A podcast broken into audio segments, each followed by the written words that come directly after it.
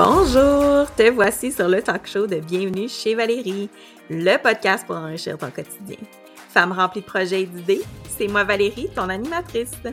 À chaque épisode, je t'invite chez moi pour qu'on s'échange nos trucs du quotidien, nos inspirations du moment, mais surtout pour qu'on se confie nos secrets pour mieux naviguer les hauts et les bas de la vie. Tu t'apercevras rapidement que chez nous, j'accueille mes invités dans toute leur authenticité en leur confiant tout autant la mienne. Alors sur ce, bonne écoute et bienvenue chez Valérie.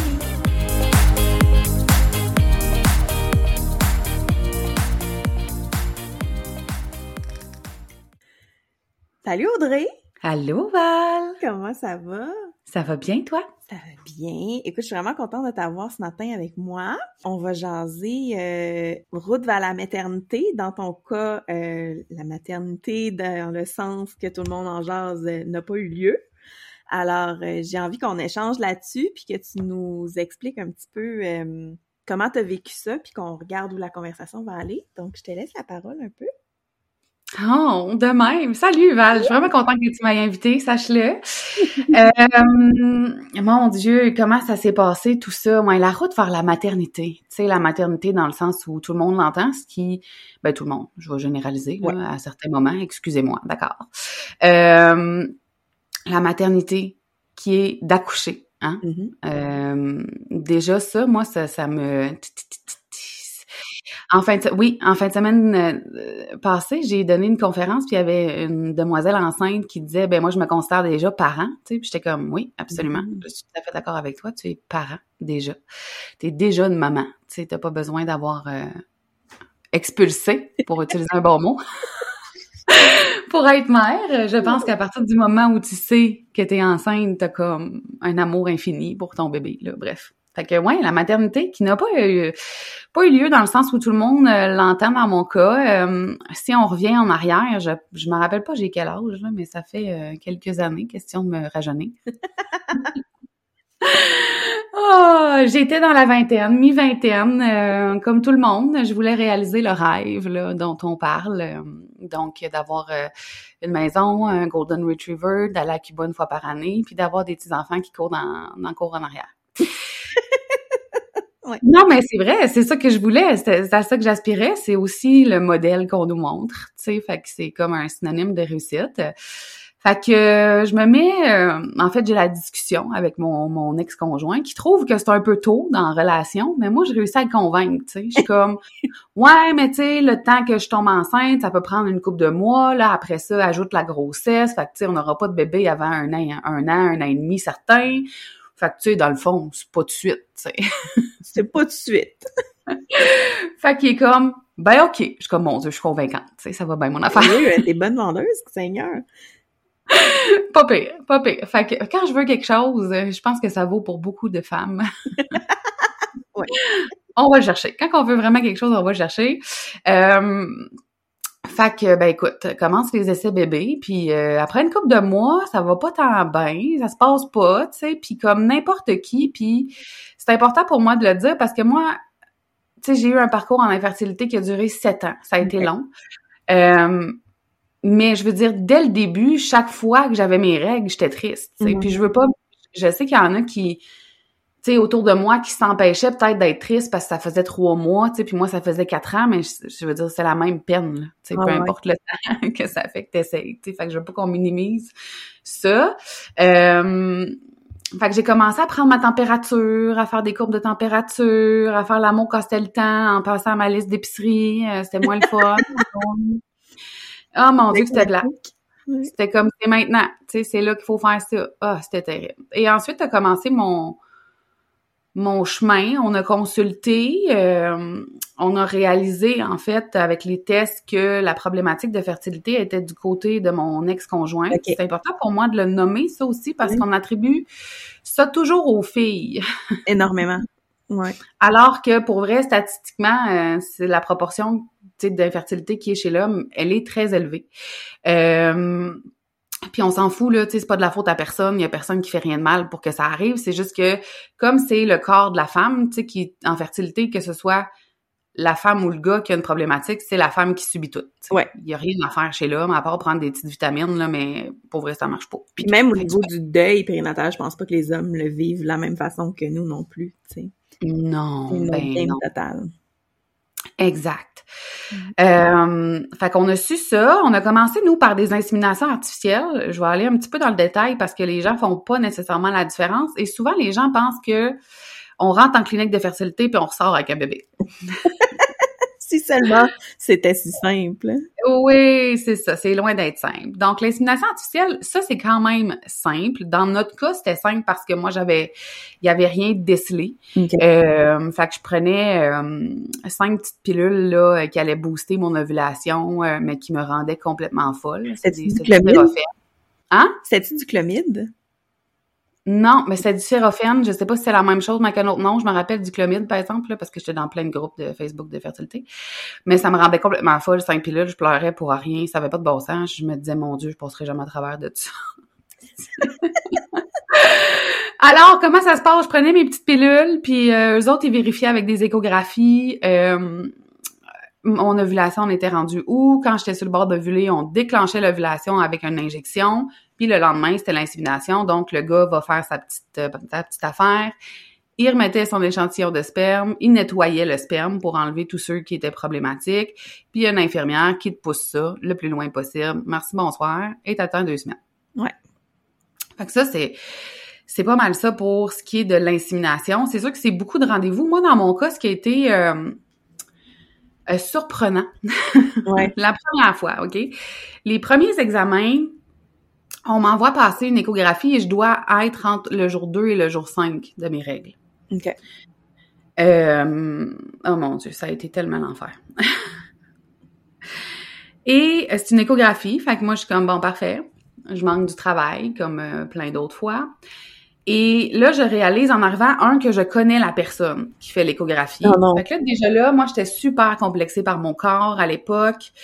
Euh, je montrais jamais mon ventre. Fait que là, je me sentais super mal à l'aise. C'est une fille avec qui j'étais allée à l'école qui est adorable. là, ça n'a rien à voir avec elle, mon Dieu. Euh, mais tu sais, j'étais comme déjà pas bien. Et là, elle m'explique que euh, ça va être une, une échographie intravaginale. Je m'en allais poser la question. c'est le fun. Les intravaginales. On est beaucoup Exact. artistiques ici. Exact, mais moi j'ai juste eu ça en fertilité là, des Ouais. échographies sur le ventre, j'en ai pas eu, tu sais à part au transfert d'embryon, euh, il y avait les deux en fait. mais sinon, Oh! oui, c'est tout le temps intravaginal. Euh, fait que moi je le savais pas. Là, j'ai mes règles. Ouais. tu sais, tu te sens propre là. C'est ça, ouais. Euh, puis la fille, je la connais. Ouais. Je- là, je m'en vais dans la salle de bain, puis là, je pleure. Là. Puis je te le dis, puis ça me rend encore émue parce que j'étais terrorisée. Je me disais, my God, puis ça partait mal. Je me disais, comment ça se fait que personne m'a avisé Ah ouais. de ça? Euh, j'étais comme, il manque une petite étape, là. Je comprends que pour vous autres, c'est normal. Tellement d'inconnus. Pour moi, c'est un drame, là, tu sais. En ce moment, là, on est en train de, comme, rentrer dans mon intimité. Je vis un profond malaise. Fait que bref, j'ai fait ça. Puis on a eu, nous, à peu près, je pense, six mois d'insémination artificielle qui ont pas fonctionné. Fait qu'à tous les mois, là, tu passes par le, le- le- l'espoir. C'est ça qui est difficile en infertilité, c'est que faut que les deux premières semaines, tu sois dans l'espoir que ça fonctionne. Tes deux semaines en attente, tu fais un test et ensuite, euh, ben c'est négatif, tu sais. Ouais. Euh, puis là, t'as de la peine, mais là, faut que tu recommences. Ouais. T'es déjà rendu au prochain cycle, là, à réessayer, là. Exactement, tu sais, ça s'enchaîne ces affaires-là. Là, euh...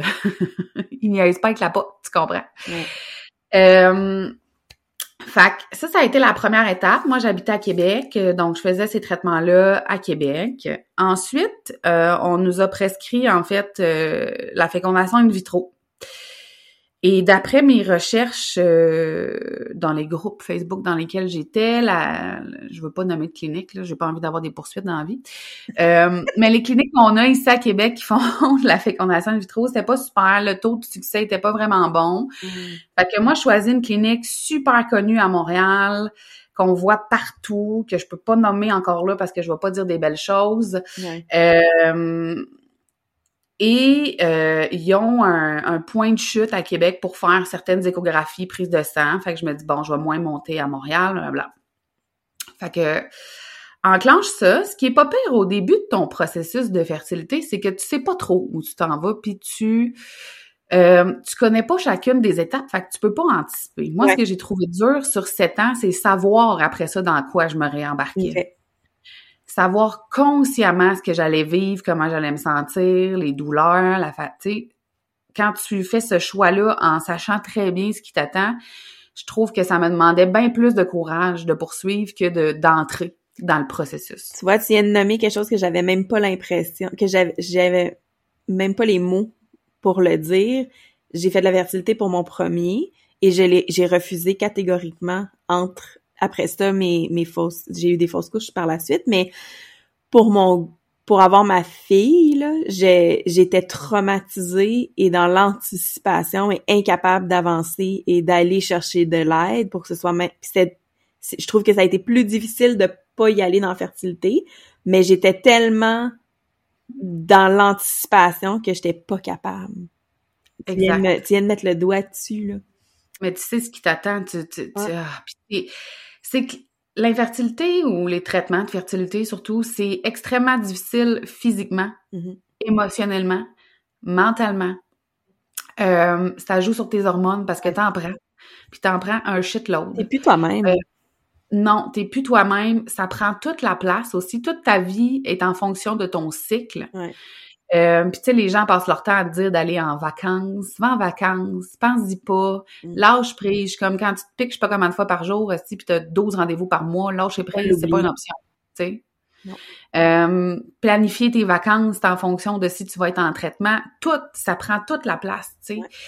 Euh, fait que c'est extrêmement épuisant. Fait que quand tu prévois recommencer, tabarouette, ça demande du courage. Bref, on s'en va, nous, en, en fécondation de vitro. Euh, donc, euh, on commence le processus. La différence avec la fécondation de vitro, si j'explique ça dans des mots simples, c'est qu'on donne beaucoup d'hormones. Euh, il y en a en patch sur le ventre, il y en a que tu prends par médication, il y en a avec des injections, pour que la femme puisse produire beaucoup d'ovules. En théorie, on produit un ovule par mois. Je le dis parce que moi, je savais pas tout ça avant mm mes traitements de fertilité, tu sais.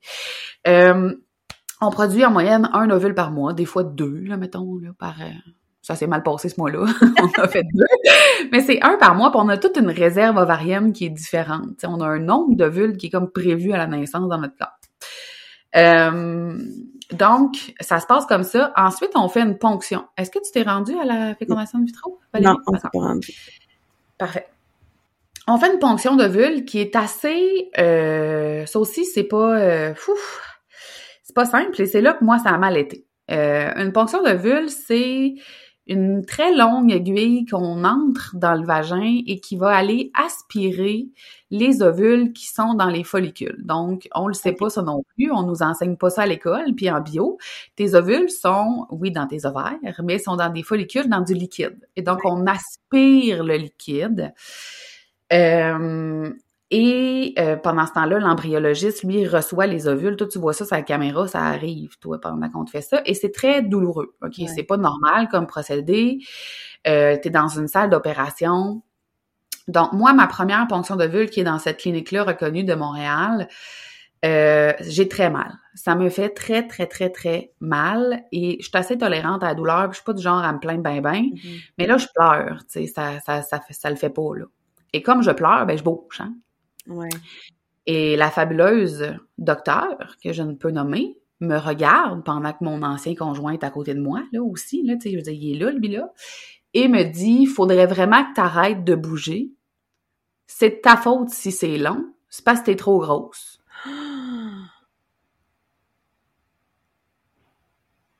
Après ça, vient, venons nous dire que la grossophénie médicale n'existe pas. Ah, mais attends, le meilleur va s'en venir. C'est fabuleux. C'est pour ça que je la nomme pas la clinique, je vais me faire poursuivre, mais c'est quand même ça qui est arrivé, tu sais. Mm. Fait que là, déjà, tu sais, ça va pas pendant tout, là, tu comprendras bien, OK? je suis dévastée de me faire dire ça, j'ai honte de me faire dire ça, je te le dis, puis ça me rend encore triste. Ah ouais, c'est sûr. c'est déjà difficile, tu sais, de, de excuse-moi, de vivre ça, tu sais, de te faire taper dessus de même devant mon conjoint, c'était comme Encore plus. J'ai trouvé ça dégueulasse. Je trouve ça encore dégueulasse. C'est quand je peux dire à quelqu'un ne va pas là, je le fais. Ouais. Euh, donc, a résulté de ça, en fait, cinq ovules. Et, euh, ben, même chose, le, le, le, gars va faire sa petite affaire, lui, c'est tout ce qu'il a à faire, pauvre petit. Ils doivent se sentir très impuissants, tu sais. Tu dois te sentir impuissant quand tu vois ta conjointe vivre tout ça, tu sais. Euh, et dans notre cas, en fait, il faisait une fécondation ICSI, je, je me rappelle pas du terme, ce que ça veut dire, mais c'est que, en fait, ils ont deux options. Ils ont mettre les spermatozoïdes avec les ovules, puis attendre que ça se féconde seul, ou ils les fécondent eux-mêmes. Nous, ils les fécondaient eux-mêmes. OK, parfait. Et après ça, toi, t'attends cinq jours. Trois à cinq jours, ils t'appellent pour te dire s'ils sont viables, puis si on peut faire un transfert, donc aller pitcher un embryon dans ton ventre et congeler les autres. OK. Euh, Là, on est quoi, genre un an in, deux ans in? T'es rendu où dans les années, mettons, tu dirais? Ça fait peut-être un an qu'on a commencé le processus de fertilité. OK. Euh, ouais, déjà. Donc, euh, dans mon cas, ça a donné trois embryons de mauvaise qualité. Mm. Euh, j'ai eu un premier transfert à cette clinique-là qui a pas fonctionné. Euh, donc, tu as le transfert, tu, tu reviens à la clinique. Fait qu'encore là, Montréal-Québec, Montréal-Québec. Montréal-Québec. Euh, tu continues de prendre des hormones après. Ça, c'est ce que j'ai découvert aussi la première fois. Moi, je pensais que c'était fini après ma ponction d'ovule et c'est là que j'ai appris que je devais aller chercher d'autres seringues et je suis sortie avec un ziploc de congélation rempli d'aiguilles. Ouais. J'étais traumatisée complètement et je me rappelle, l'infirmière explique à mon ancien conjoint, elle me fait lever debout, baisse tes pantalons, c'est ici que tu vas piquer sa fesse. L'aiguille a comme un pouce, deux pouces, je suis pas bien bonne, mais c'est intramusculaire dans la fesse, fait que c'est quand même long. Le gars est menuisier, moi je, je suis dépassée, je me dis mais voyons donc, il va me, tu tu me niaises-tu, tu sais, qu'il fasse ça? Euh, fait que j'avais bien peur. Fait que pendant les deux semaines suite au transfert d'embryon, tu continues, en fait, tu prends de la progestérone pour simuler que tu es enceinte, Ok. tu sais, parce qu'on vient de mettre un bébé, entre guillemets, là. Je comprends.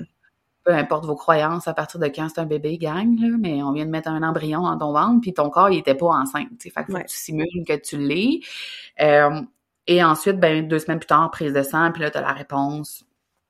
Et euh, ben, t'arrêtes. Dans mon cas, j'avais arrêté en fait le- la médication. Puis souvent, on attend un cycle, puis on recommence. Donc moi, le deuxième, euh, ça a été euh, négatif aussi, deuxième transfert. Dans ce cas-là, c'est plus simple quand tu fais juste un transfert d'embryon, dans le sens où tu prépares ton corps, puis après ça, il y a le transfert, il n'y a pas de ponction. Euh, le troisième, il m'appelle le matin parce que quand il décongèle, ben il faut qu'il t'appelle pour dire qu'il est correct. Tu sais, euh, pas parce qu'on décongèle qu'il est top shape, d'accord? Euh, fait que nous, on part de Québec. J'arrive à la clinique, on m'installe euh, dans la salle. euh, j'ai les pieds sur les étriers, toute la patente, et quelqu'un vient me voir. Tu vois, c'est encore nébuleux. Je sais même pas si c'est un homme ou une femme. C'est, Ouais. c'est- Et on me dit, ben tu peux te rhabiller. Finalement, il est mort. De même. Traite. Et personne n'est venu me voir. Personne. C'est lourd. Genre, votant, tu sais. Mm. Oh, ça a été la ride Montréal-Québec la plus difficile de toute ma vie. Mm. la plus silencieuse aussi. Tu sais, les deux, on savait pas euh, quoi dire. Absolument. Euh, fait que on a laissé le temps passer, puis moi je voulais euh, je, je voulais refaire un cycle. En fait, j'étais quand même jeune, puis. Je me disais moi en fait, je vais continuer. À l'époque, on avait le droit à trois cycles de fécondation in vitro payés par le gouvernement. Moi, j'étais vraiment dans le moment où ils ont changé la loi. J'ai manifesté toute la patente. Ouais. Euh, j'étais encore bien traumatisée par ces changements-là. D'ailleurs, je trouve ça ridicule, surtout qu'on a une dénatalité si importante au Ouais. Québec. Euh, mais bref, je partirai pas sur la politique, ça pourrait être long. Euh, J'avais élu ce gouvernement-là, je l'ai regretté. J'ai plus jamais revoté libéral de ma vie, ça je peux te le garantir. C'était la première fois et ce fut la dernière. Première et dernière. Première et dernière. J'ai vraiment euh, pas bien vécu mon expérience. Ouais. Au niveau du travail, tu sais, comment tu gérais ça? Je veux dire, moi, j'ai trouvé que c'était... euh, J'avais une patronne qui était extrêmement compréhensive, avec qui j'avais confiance, puis j'avais pu nommer qu'est-ce qu'on traversait. Euh, mais tu sais, je suis consciente que c'est pas tout le monde qui a cette chance-là aussi, là, tu sais, puis... J'avais ça, moi aussi. J'avais Chantal, qui, si un jour tu m'écoutes, merci encore, qui était ultra compréhensive, qui disait pas un mot, qui était comme vas-y, vas-y, qui prenait soin, qui prenait des nouvelles, qui elle était extraordinaire, puis une chance parce que, tu sais, surtout quand j'ai commencé la fécondation de vitro, j'étais tout le temps partie, sais, je, faisais Montréal-Québec, fait que j'étais pas là du tout, tu sais, à l'époque, à Québec, pour mes inséminations, j'étais au CHUL, mm. euh, je travaillais au centre-ville de Québec, je partais en autobus, j'allais faire ma petite prise de sang ou mon écho, je revenais travailler, je partais peut-être une heure et demie, tu sais, on, s'arrangeait, je travaillais sur l'heure du dîner les autres jours, merci, bonsoir, c'est tout, tu sais. Euh, mais je me suis absentée énormément quand j'ai commencé la fécondation de vitro, tu sais, puis jamais, jamais on m'a fait sentir mal. Euh, jamais, jamais, jamais. Puis une chance parce que moi, j'étais souvent partie toute seule, tu sais. Le conjoint ne peut pas toujours suivre non plus, là. ça prend quelqu'un qui travaille, hein. Ben oui, absolument. ça prend quelqu'un qui paye les factures parce que c'est le fun, là, que le gouvernement paye, puis... Euh, super, mais je veux dire, ça me coûtait quand même 1000 pièces de médicaments à chaque fois aussi, tu sais. Euh, mm. euh, fait que bref, ça pour le travail, moi j'ai eu cette, cette chance-là, tu sais, euh, d'avoir quelqu'un qui comprenait. Mm-hmm. De pas vraiment vivre le stress de je vais me faire renvoyer parce que je suis en partie, puis je suis pas dans mon assiette, puis je suis pas du monde, puis... Pas en tout. Pas en tout, J'avais quelqu'un de compréhensif qui avait des enfants, euh, qui, pour qui la famille, c'était super important aussi. Mm-hmm. Euh, fait que ça, ça m'a vraiment aidé, tu sais, dans, dans, mon chemin, là, à pas vivre en plus de la culpabilité. Mm-hmm. T'en vis déjà assez que ça marche pas. Euh, tu penses que c'est ton corps, tu sais, le problème. Là. Fait ah, puis, tu sais, il y, a le conjoint aussi qui vit sa culpabilité, puis qui est comme, je me, je me souviens, mon ancienne belle-mère m'avait même dit, je m'excuse, puis j'étais comme, mais mon Dieu, mais t'as rien fait. Oh, ouais. c'est pas toi, là. C'est pas toi. C'est comme ça, c'est la vie. Il y a plein d'éléments qui provoquent l'infertilité. Il y a plein de choses qu'on consomme, qu'on utilise, qu'on.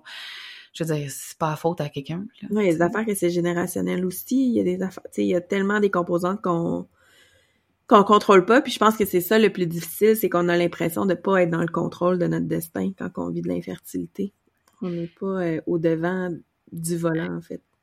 Non, tu sais, t'es juste dans l'attente, tu fais tout ce que tu peux, mais t'attends. Et ça, c'est difficile, tu sais. Mm. Fait que la petite phrase de lâcher prise, là, sérieusement, gang, là, dites jamais ça à quelqu'un. En fait, je pense que les gens qui sont en fertilité, tout ce qu'ils veulent, c'est être écoutés, tu sais. Ah ouais. Arrêtez de vouloir rassurer le monde, là, avec vos phrases toutes faites. C'est terrible, ma souffrance. Ça n'a pas de bon sens, comme on m'a dit des choses qui m'ont fait souffrir, tu sais.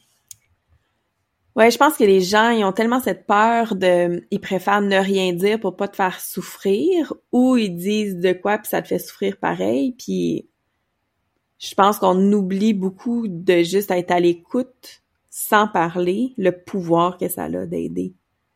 Oui. Oui, puis je sais pas où on a appris ça, qu'il fallait toujours avoir quelque chose à dire quand quelqu'un file pas, mais non. les gens qui vont pas bien ont juste envie de s'exprimer, d'être dans un espace sécuritaire. Absolument. C'est tout sais, ils n'ont pas envie de se faire dire quoi faire. Puis, en tout cas, pas en fertilité, ça, j'en suis certaine. Mm. Certaine, certaine. Fait que, oui, vas-y. Ouais, dans le fond, fait que finalement, euh, tu disais, euh, on a pris une tangente, mais tu disais, tu as fait tes trois rondes euh, d'in vitro, puis après ça, ça s'est terminé. Tu pouvais plus aller plus loin dans le processus ou c'était payant ou. J'en ai fait juste deux, finalement. J'en ai pas fait trois. La deuxième, en fait, ce qui s'est passé, c'est que je voulais reprendre à la même clinique. C'est la clinique qui a les meilleures statistiques au Québec. Euh, et on m'a refusé. Hmm. Euh, je comprends pourquoi elles ont des statistiques fabuleuses. Tu dois rentrer dans certains critères. Et moi, mon IMC ne rentrait pas dans leurs critères. Fait que je sais pas pourquoi la première fois ils m'ont pris, là. Hmm. Un passe-droit, peut-être. Euh, et on m'a dit que je devais voir un, un endocrinologue. Et eux avaient une liste d'attente de deux ans. Fait que là, ils me mettaient, ils, mettaient mon projet, mon rêve d'avoir un enfant, un, entre leurs mains et leurs mm. décisions. Ça, c'est jouer à, Dieu pour moi et c'est, c'est, ça me met dans une colère extrême, dans l'attente. Et la docteure m'a dit, va faire Weight Watchers puis tu reviendras. Aïe, aïe. Je rappelle que j'en ai passé des examens, on en a fait d'autres par la suite. J'ai eu une biopsie de l'endomètre, j'ai eu, on a fait des tests chromosomiques. Je, je dis, je n'ai rien. Mm. Mon cycle était, là, parce que là, je suis en première pause. Mon cycle était parfait, je dis, mais je rentrais pas dans le critère du poids de l'IMC de 25. Mm. Et donc, je me suis fait revirer de bord. Fait que j'ai fini par me fâcher et euh, prendre mon dossier. Mm-hmm. Aller faire une demande euh, au CHUM. OK. Pas au CHUM, à McGill, pardon. Ouais, au MUHC? Oh mon Dieu je l'ai encore dans mon téléphone, je pourrais aller voir le numéro. J'ai vu l'autre jour que j'avais pas supprimé ça, tabarouette. Mais à la clinique de fertilité de, de, de McGill, où, pratiquement tout le monde te parle anglais, mais pour vrai, on s'en fout. Dans le sens où, mon Dieu, si je peux vous recommander une clinique, c'est celle-là. C'est où j'ai été. C'est où j'ai ah! été. J'ai, ouais, ça a été, le staff a été euh, incroyable. Mon Dieu, c'est un autre univers. Je te le dis, puis je frissonne au complet. C'est un autre univers. Même ça. Tu te sens accueilli, tu te sens à la maison, tu...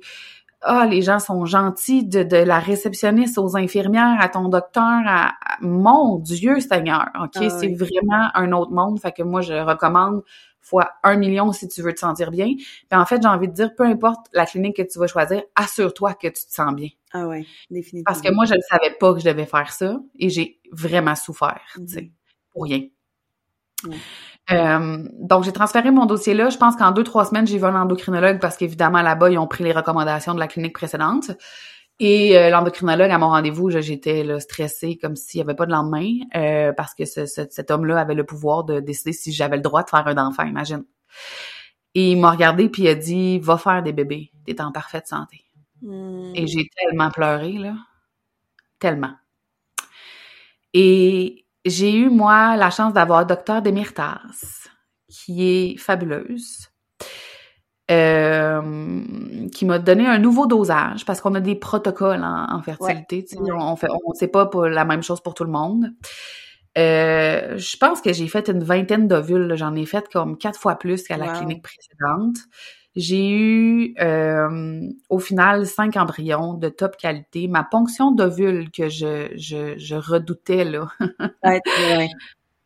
J'étais traumatisée, j'étais vraiment post-traumatique de cet événement-là. Fait que moi, j'avais la peur de ma vie. Puis je me souviens même qu'à ce moment-là, le couple avant moi, euh, je sais pas ce que la, la, la, femme avait, là, mais ça a été compliqué faire sa ponction. Là.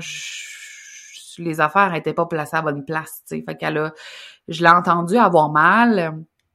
Puis j'ai aussi entendu euh, euh, son conjoint, eux, ils allaient prélever directement dans les testicules les, les spermatozoïdes, ce qui était pas le fun. Ces gens-là, je me rappelle, ils venaient du Saguenay.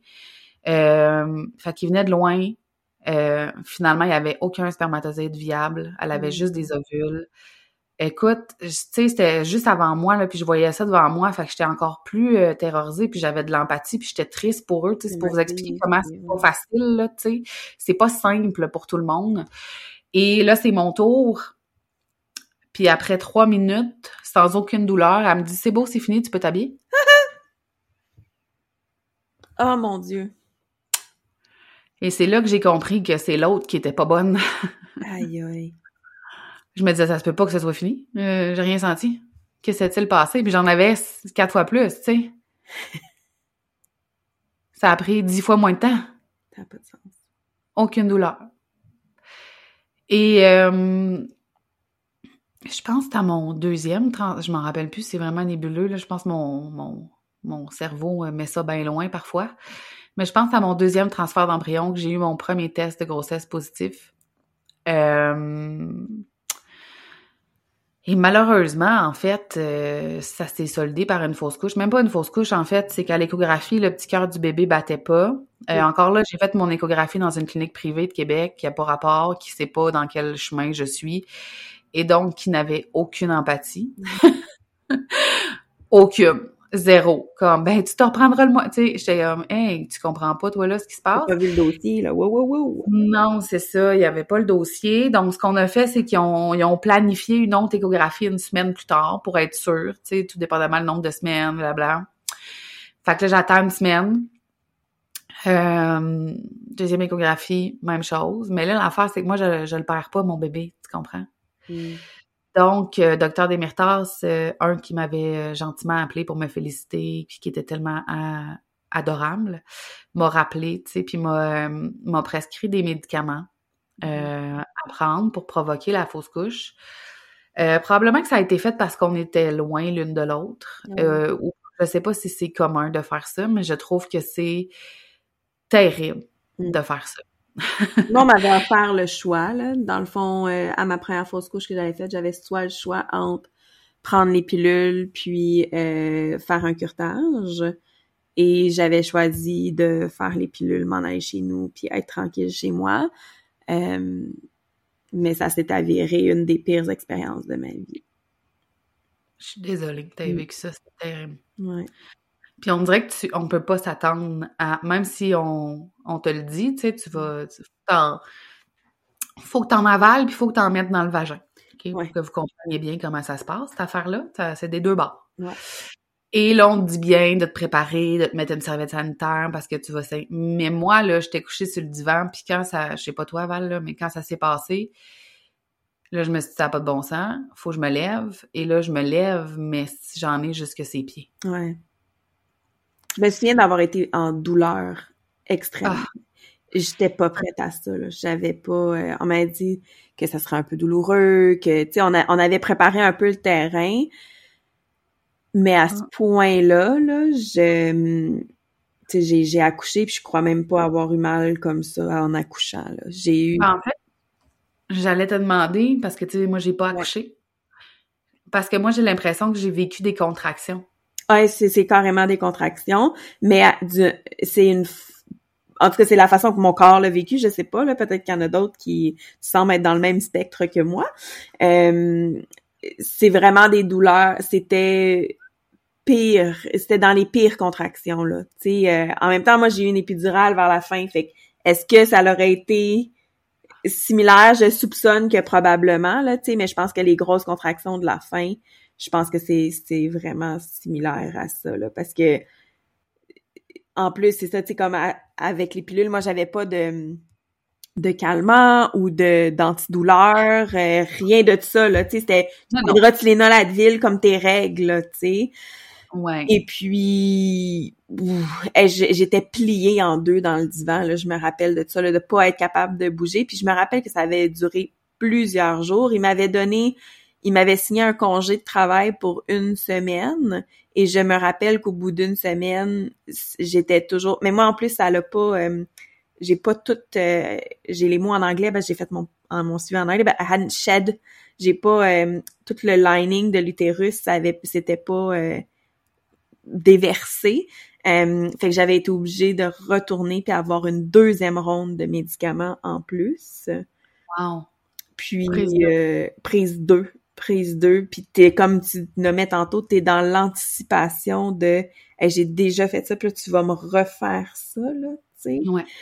puis on considérait le curtage mais nous on nous avait puis je pense que c'est encore la recommandation aujourd'hui c'est que dans le fond la différence entre les pilules et le curtage c'est que si tu prends le curtage ça euh, c'est pas que ça l'endommage le, le col, mais euh, ça le sensibilise, puis ça peut être difficile à ce qu'une autre grossesse pogne tout de suite après si tu veux continuer à t'essayer. Puis euh, moi, cette fausse couche-là, mon conjoint et moi, on s'essayait pas, c'était une surprise. Euh, parce que j'étais infertile, donc nous, euh, je veux dire, on avait fait de la fertilité pour avoir mon gars, je- il y en avait pas de problème. Être jeune et innocent des fois, hein? Ben, je me protégeais pas non plus à cette époque-là. Ben, voyons. exactement, c'est ça. puis finalement, ben, tu sais, euh, ouais. euh, Puis, fait qu'on s'était dit, ben là, on va tout se réessayer, on sait même pas. Fait qu'ok, on va prendre les pilules comme ça, on met toutes les chances de notre bord, puis on verra ce qu'on veut en ressortant de là, là, tu sais. Ouais. Mais de ce que je comprends, tu as eu un suivi après, tu sais, parce que moi, c'est ça qui m'a troublée, c'est qu'on J'ai m'a pas jamais eu de suivi, il a fallu que j'appelle pour dire, me semble, il y a quelque chose qui fonctionne pas. J'ai, j'avais un feeling que c'était pas normal ce que je vivais, ce que je vivais, excusez-moi. Puis euh, j'ai appelé pour avoir un suivi euh, supplémentaire. Ouais. Ouais, ça c'est étrange. Je trouve que personne vérifie que tout est sorti. Ouais. Euh, je vais toujours me rappeler du son dans ma toilette. Oh mon Dieu, ça, ça m'a traumatisé jusqu'à la fin de toute ma vie. Euh, je peux encore l'entendre. C'est vraiment dégueulasse. Je trouve ça dégueulasse. Je suis mm. comme, il y a sûrement d'autres choses qu'on peut faire. Si on va ça à la lune, man, faites de quoi? C'est terrible de nous laisser de même. Il y a personne qui vérifie après. Moi, j'ai j'ai encore, quand j'ai mes règles à cette heure, des douleurs, là, ça n'a pas de bon sens. À chaque fois, c'est comme des contractions. Des fois, j'ai des bouffées de chaleur. Je pense que je vais tomber dans les pommes. Ça, c'est resté. C'est fou, hein? Et ça date de 2017, là. Fait que ça fait sept ans que c'est de même. À un moment donné, j'ai même demandé d'avoir une échographie pour vérifier. J'ai dit, j'étais comme mon endomètre, regardez, il y a quelque chose qui marche pas, tu sais. J'ai, j'ai jamais eu des règles comme ça. J'ai jamais eu des règles aussi abondantes, aussi douloureuses. Et euh, je vois la personne mesurer mon endomètre, puis là, c'est pas grave si vous savez pas c'est quoi un endomètre, là, ou comment ça marche, mais quand tu es en fertilité, tu le vois tout le temps, ton endomètre, tu le vois 12 fois par mois. Tu sais très bien à combien de millimètres t'es supposé être en fonction de ton cycle. Et j'étais, il était beaucoup trop épais mm. au moment où j'étais allée faire mon, mon échographie intravaginale toujours. Et euh, ils m'ont dit que tout était beau. J'étais comme, c'est même pas vrai. Mm. Ah, elle, m'a répondu, selon ton âge. J'étais comme, non, non, il n'y a pas de mon âge. C'est ben trop épais, puis depuis ce temps-là, comme personne n'a jamais rien fait avec ça. Là. Fait que, mm. Quand j'entends des histoires, puis que, tu sais, moi, c'est, drôle à dire, mais c'est les réseaux sociaux qui m'ont éduqué sur le fait que la santé féminine, puis la, le système reproducteur féminin, comme c'était pas une priorité dans notre système de santé, là, ben moi, c'est les réseaux sociaux qui m'ont éduqué là-dessus parce que je pense que vu que j'ai toujours vécu ça comme ça, mm-hmm. c'était comme normal. Ouais c'est les autres qui m'ont éduqué puis qui m'ont fait prendre conscience que non, c'est pas normal, tu sais. Non, puis vraiment, je veux dire, moi c'était pas les réseaux sociaux, mais on était les premiers dans notre gang à s'essayer pour avoir des enfants, les premiers à vivre ça. Euh, on n'avait personne à qui se référer, à qui demander. Personne n'avait eu, tu sais, je veux dire, nos références, c'était nos parents qui avaient eu zéro problème à nous à, nous concevoir dans la vie. Là, tu sais, j'avais une tante qui avait souffert d'infertilité, mais même là, ça faisait bien trop longtemps, là, tu pour qu'elle puisse m'épauler puis m'aider là-dedans. Euh, puis Dieu merci que je suis tombée sur sur euh, l'équipe de, de McGill parce que justement, tu les médecins, j'ai trouvé surtout, euh, tu souvent on est roché, là, mais j'ai trouvé que dans l'infertilité, tu les médecins prenaient vraiment la peine de m'entendre et de m'écouter et de et de prendre le temps de t'expliquer. C'est tout ce que ah. tu as expliqué là, là, je veux dire, penses-tu, je suis pas mal certain qu'on va avoir des feedbacks de l'épisode de gens qui ont jamais entendu ces termes-là, mais c'est notre système reproducteur, là. On, devrait être éduqué envers ça. Euh, tu sais, moi, j'avais été sur le cul, désolé moi, sur le cul quand il m'avait annoncé, il m'avait dit, tu sais, on dit que le cycle le cycle des femmes est de 28 jours, mais tu sais que c'est uniquement 25 c'est entre 25 et 35% des femmes qui ont réellement un cycle de 28 jours. Fait que tout a été monté envers un cycle de 28 jours, mais il y a une mais c'est la minorité qui a tout le reste, on est tellement toutes différentes, mais la plus grosse majorité qui sont pareilles est uniquement entre 25 et 35% Et j'avais été j'étais bouche bée, sans mots, tu sais euh, puis c'est à travers les années, j'en ai au, fur et à mesure, ben là, mes copines ont commencé à, s'essayer aussi, certainement avoir des problèmes. Puis là, je suis comme devenue un peu la référence, jusqu'à temps que j'ai une autre amie qui qui, qui traverse ça en même temps que moi, mais que elle, parce que moi j'ai les, ovaires polykystiques en fait. Euh, puis même les ovaires polykystiques, même si j'ai eu plein d'explications au niveau euh, de mon équipe médicale, cinq ans plus tard, trois ans plus, non, je dirais trois ans plus tard, il y avait déjà eu beaucoup d'avancées dans les, les ovaires polykystiques et mon ami en connaissait déjà plus que moi puis j'étais comme ben voyons donc tu moi je savais pas ça moi je savais pas ça tu sais. Fait ça devient tellement c'est tellement une expérience qu'on se sent toute seule. On se sent toute seule on se sent pas comprise puis moi je trouvais ça difficile parce que autour de moi mes amis ont eu le temps d'avoir un, deux, trois enfants. Euh, tu sens leur malaise. Euh, ça aussi, ça me émotive. Mm-hmm. Euh, ils t'appellent pour t'annoncer la bonne nouvelle, mais comme ils savent pas comment faire. Ouais. toi, tu vas être contente, mais t'es pas contente. Mm-hmm. Ça, je, je trouvais ça difficile parce que ça me... Puis je me sens encore coupable, tu sais, de ça, mais j'étais pas capable. Et, euh, ben, à un moment donné, t'as plus le même style de vie aussi. Mm. Euh, fait que, tu sais, moi, il y a plein de gens de qui j'étais proche qui sont plus mes amis, puis c'est pas genre je leur en veux, là, c'est juste que c'est pas la même chose, là, euh, Les chemins se sont décroisés. là. Exactement, tu sais, puis ça, ça, je sais pas, ça crée des, des, des petites affaires, ça, ça met de la distance, les gens comprennent pas. Je suis allée à aucun shower de bébé de mes amis, j'étais incapable. sûr. je me sentais complètement mal de faire ça aussi, je me sentais coupable de pas être capable. Ouais. Euh, des fois, il y a des gens qui me disaient, mais pourquoi tu vas pas adopter? Puis j'étais comme, ok, cette petite phrase de merde, de calice, là, excusez. Mais c'est tellement pas le même projet, là. Non, c'est totalement différent. C'était pas la question d'avoir un enfant à tout prix, tu sais. Je, Mhm. je sais pas comment expliquer ça. Moi, je voulais pas un enfant à tout prix. Moi, je voulais une famille. Puis j'avais envie de porter la vie. Ouais. Puis les gens qui connaissent pas ça, l'adoption, puis ça doit avoir changé, changé, ça doit être pire aujourd'hui, mais c'est une attente en moyenne de 7 ans. Ouais. Et sachez que l'IMC compte. Mhm. On va mettre un Tu peux Ouais. Tu peux ne pas être pris parce que t'es en, je vais dire surpoids, mais surpoids selon qui, là, c'est pas ça le, le but du podcast, mais juste pour surpoids selon les, les, la- les standards de la société, Ouais. d'accord? Euh, c'est 7 ans, c'est beaucoup d'argent, c'est de l'attente. Mm. Euh, sinon, tu peux être famille d'accueil en banque mixte avec la DPJ, mais en même temps, tu prends le risque que l'enfant, on, on te l'enlève. Euh, c'est long avant de pouvoir les adopter, ces enfants-là. C'est pas du tout la même affaire, là, tu Mm. sais. Puis c'est comme la facilité, mais va t'en acheter un, tu sais. Hein? Ça marche pas, va donc t'en acheter un. Mais va donc chier, sérieux. C'est pas pareil. J'en reviens pas comment. Ouais. Pas vrai, on m'a dit beaucoup d'horreur, tu sais. Mm. Euh, comme ça pendant longtemps, puis tu sais, tu ravales. Mhm. Et les gens veulent tellement te soutenir qu'à chaque fois, ils sont comme, c'est sûr, ça marche, je le sais que ça va marcher. Fait que là, après ça, t'as la lourde tâche d'aller dire que ça a pas marché aussi, puis de, comme décevoir tout le monde, en plus que tu vis ta peine. Euh, fait que ça change beaucoup de choses dans les relations, tu sais. Il y a énormément d'incompréhension par rapport à l'infertilité, alors qu'il y a presque 20% des couples qui sont infertiles au Québec.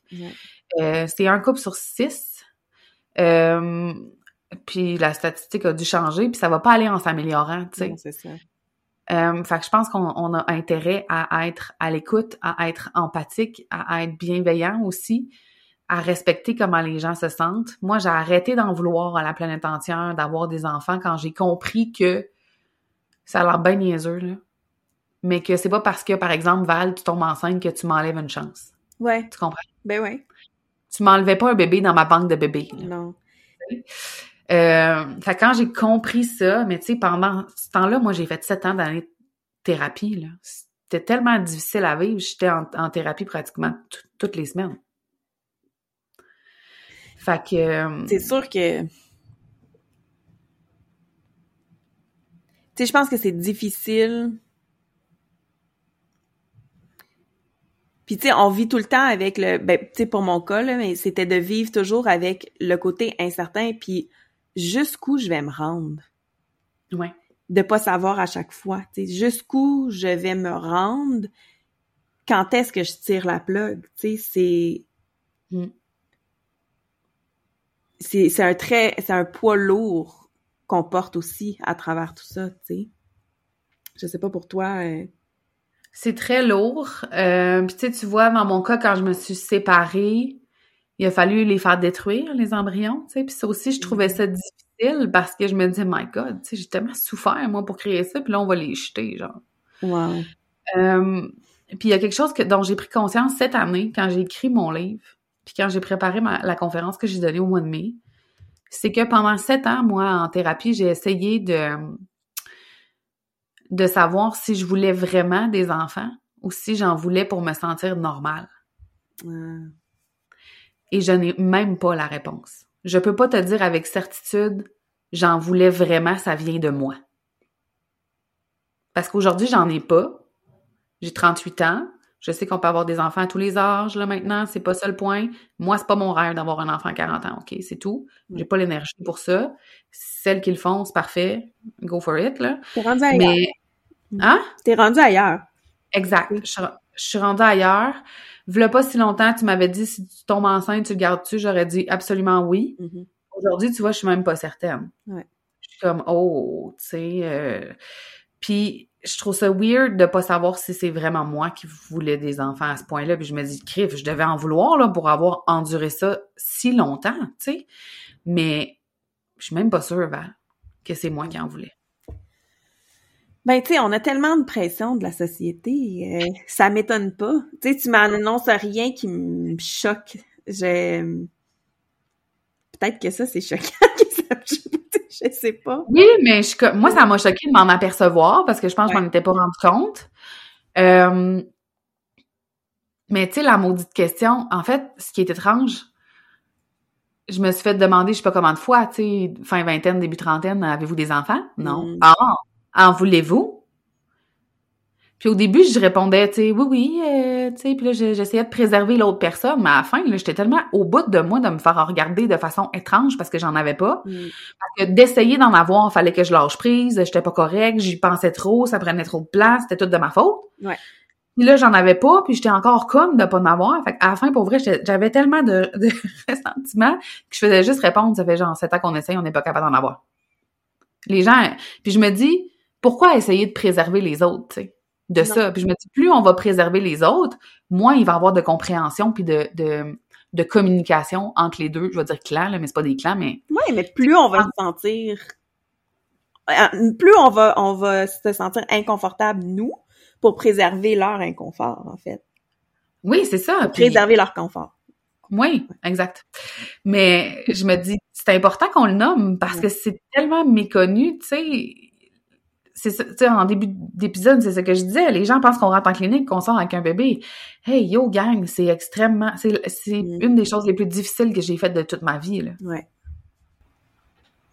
Mais merci d'avoir partagé ça, Mon Dieu, avec plaisir. Seigneur. C'est toute une expérience. Ah oui, mais il y en a plein, il y en a plein des comme ça. ouais. Puis tu sais, pour toi, ça a été quand le moment de lâcher prise? Ça a été justement ta séparation? Tu dirais ou... Oui, ma, sépa- euh, pff, ma séparation, non, même pas. Euh, ben, à ma séparation, il y avait une petite affaire, une petite colère de genre, je veux plus jamais de chum, je veux pas... fait que oui. Après ça, j'ai rencontré mon chum, je te dirais que mon chum en a jamais voulu. Il y avait une petite partie de moi qui était un peu déçue. Euh, si je suis bien honnête. J'étais comme, ah, moi, ça me j'aurais aimé ça. Euh, puis aujourd'hui, je suis vraiment comme, je suis ailleurs complètement. Puis j'aime, j'aimerais ça te dire que non. Mm. Des fois, je me trouve weird de pas avoir d'enfant ou égocentrique ou je sais pas. Puis même de plus en vouloir. Tu vois comment c'est difficile. Je me trouve bizarre de plus en vouloir. c'est ça. C'est comme jamais correct où c'est que tu te situes, mais euh, c'est quand même clair pour moi là que tu sais, je suis bien dans ma vie en ce moment. Euh, j'ai pas besoin de rien d'autre que ce que j'ai, tu sais. Ouais. Puis si t'avais un conseil, Ah. Ben, nommer, en fait, que t'as juste besoin d'être écouté aux gens qui t'aiment. hmm, Puis pas être mal à l'aise de mettre ta limite, tu sais. Parce qu'on m'a tellement dit de choses terribles, puis je disais rien. euh, que ça m'isolait encore plus, tu sais. hmm, Puis je sais que toutes les cliniques offrent aussi de- de- du soutien psychologique. Je suis jamais allée le chercher parce que je me suis trouvée une psychologue, mais moi, ça a changé ma vie d'avoir une psy, là. Vraiment. là. Parce que même dans le couple, t'es pas compris totalement, tu sais. Je veux dire, ton, Ouais. ton conjoint, il, il subit fuck all de ce que tu subis, là, tu sais. Mhm. Euh, fait que même s'il essaye, il fait de son mieux, là, mais... fait que de trouver une personne qui va vraiment pouvoir euh, t'accueillir dans tout ce que tu ressens aussi, parce que t'as honte de tout ce que tu ressens ouais. de l'envie, de la jalousie, de, de la colère, de la tristesse, euh, un sentiment d'injustice, de t'as honte de ça, tu veux pas le nommer, tu sais, euh, mhm, tu veux pas être la fine, là. ouais. Ben merci.